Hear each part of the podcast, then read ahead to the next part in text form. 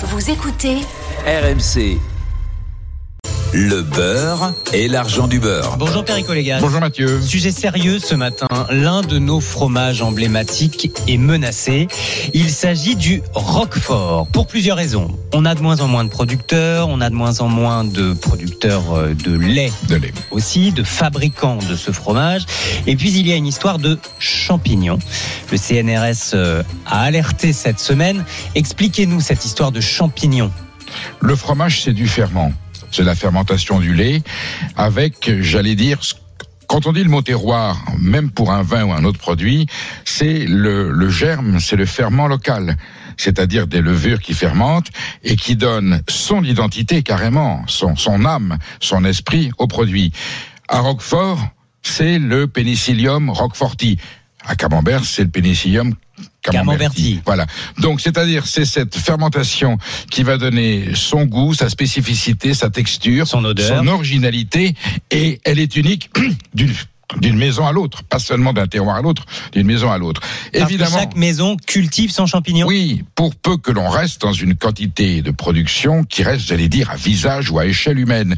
Lorsque vous rentrez dans un grand groupe laitier multinational qui a besoin de produire de façon régulière, Lactalis, une pour le nommer. Lactalis avec le Roquefort Société, qui a été une très grande maison et sur lequel il y a de très bons produits.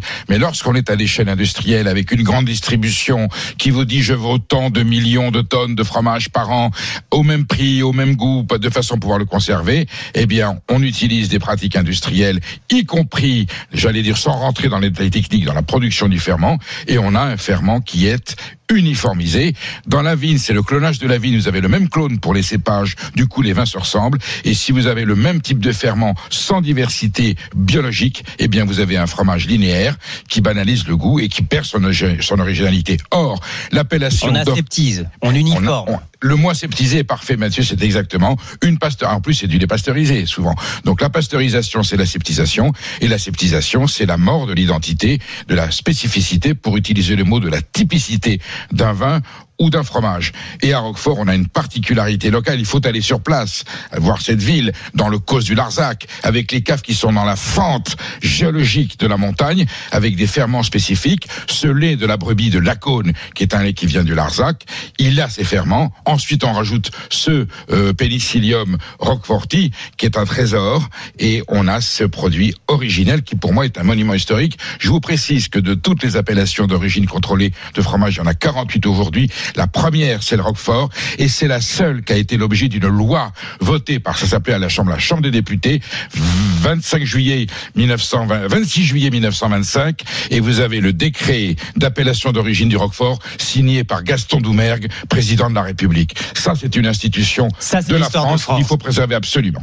Allons dans une maison de terroir. Delphine Carl est avec nous. Bonjour. Oui, bonjour. Responsable de la maison de Roquefort Carl à Roquefort sur euh, Soulzon, maison très réputée qui fabrique, affine et vend euh, des fromages euh, dans les fromageries, les, grands restaurants aussi. On vous retrouve. Affaire de famille hein, depuis 1927, c'est ça Delphine Carl. Tout à fait. Troisième euh, génération. Vous, vous travaillez avec euh, un lait du jour, ce qui n'est pas le cas de tout le monde, et puis vous cultivez vous-même votre champignon, c'est bien ça? Nous cultivons euh, notre Penicillium roqueforti euh, de manière euh, traditionnelle sur à partir de pain, de grosses miches de pain, de farine de seigle et de blé. Alors attendez, le champignon est cultivé sur des miches de pain? Tout à fait. Expliquez-nous. C'est le procédé euh, euh, traditionnel. C'est la moisissure Euh, avant, du pain bah, que tous- chacun chez soi quand on oublie. Voilà. Et cette moisissure, Delphine Carl l'utilise pour ensemencer.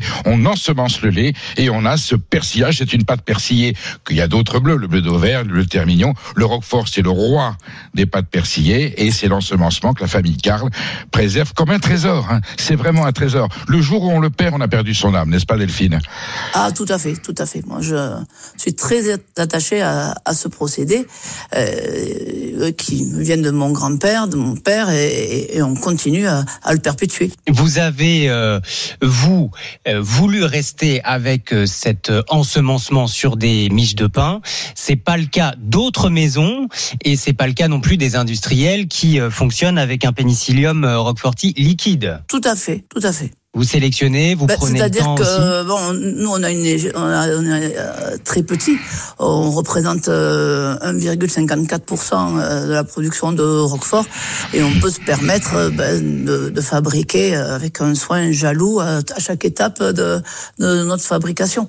Ils font on, partie fait de la- vraiment, on est tout petit. La maison Carl fait partie des dinosaures, euh, le vieux berger, le papillon, il y a eu des maisons, le Roquefort Société qui est, qui est un emblème, hein, de, qui, qui a d'ailleurs apporté à un moment donné l'appellation avec la famille Beignet, mais là aujourd'hui, le Carl c'est le conservateur de la tradition, c'est la garantie du Roquefort authentique. Je suis allé un jour faire un reportage, le papa de, de Delphine est un, est un, est un, j'allais dire, c'est un trésor vivant. Quand cet homme vous présente dans ce, qu'on descend dans ses caves, on rentre dans les fentes de la montagne, il explique que c'est l'air qui passe à travers le causse, qui vient affiner. Vous avez ces tables en bois que je vous ai expliqué qu'on les avait retirées, il a fallu les rétablir. On est dans un univers, j'allais dire, quasiment métaphysique et alchimique, pourtant naturel. Et ce sont des, ce sont des produits de paysans. C'est un fromage du terroir. Voilà. Eh ben, c'est une tradition qu'il faut préserver. Et on se rend compte que lorsqu'on veut industrialiser, c'est-à-dire faire du profit facile au détriment de la vérité, eh bien, on met en menace un morceau, un instant du patrimoine alimentaire français. Le Roquefort, c'est le symbole de la France. Le jour où il n'y en aura plus, il y aura plus de France. Alors, Perico et Delphine Carl, restez avec nous parce que j'aimerais qu'on se rende compte de la différence.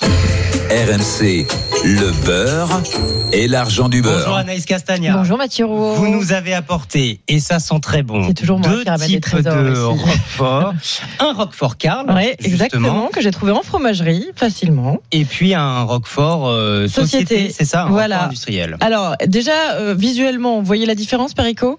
Alors, visuellement, on voit une Il n'a différence. pas attendu, hein, il y en a. Ouais, la- Je suis en train de, je suis en train de goûter, je viens de commencer à goûter le société, qui est respectable, hein, mais il faut dire ce qu'il est. C'est un fromage qui obéit à un procédé, j'allais dire, plus stéréotypé qu'un fromage purement artisanal.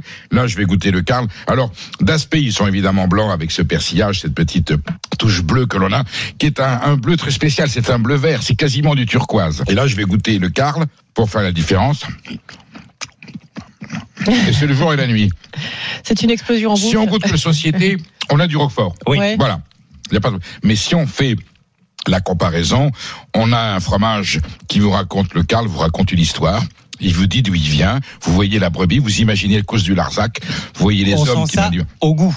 Au goût. Donc Alors, une fois qu'on texture, l'a acheté. Texture, finesse, arôme, longueur, délicatesse. Et c'est peut-être aussi le, le problème, Delphine Carl, pour vous, pour euh, continuer à, à avoir votre place sur le marché face à ces concurrents euh, très lourds, très gros, c'est que euh, visuellement, euh, on ne se rend pas forcément compte avant d'acheter euh, de la qualité de votre fromage par rapport au Roquefort Société. Oui, quand on n'est pas averti, on- vu, vu comme ça de l'extérieur, euh, un Roquefort est un Roquefort. Ça a le même aspect. Effectivement, effectivement. Mais il faut le goûter. Et c'est- c'est presque une démarche citoyenne oui, d'aller vers des Roqueforts de, C'est une démarche de maisons culturelle. traditionnelles. C'est une image culturelle. Enfin, quand même, la culture du fromage en France fait partie, quand même, j'allais dire, de notre ADN et d'une conscience nationale.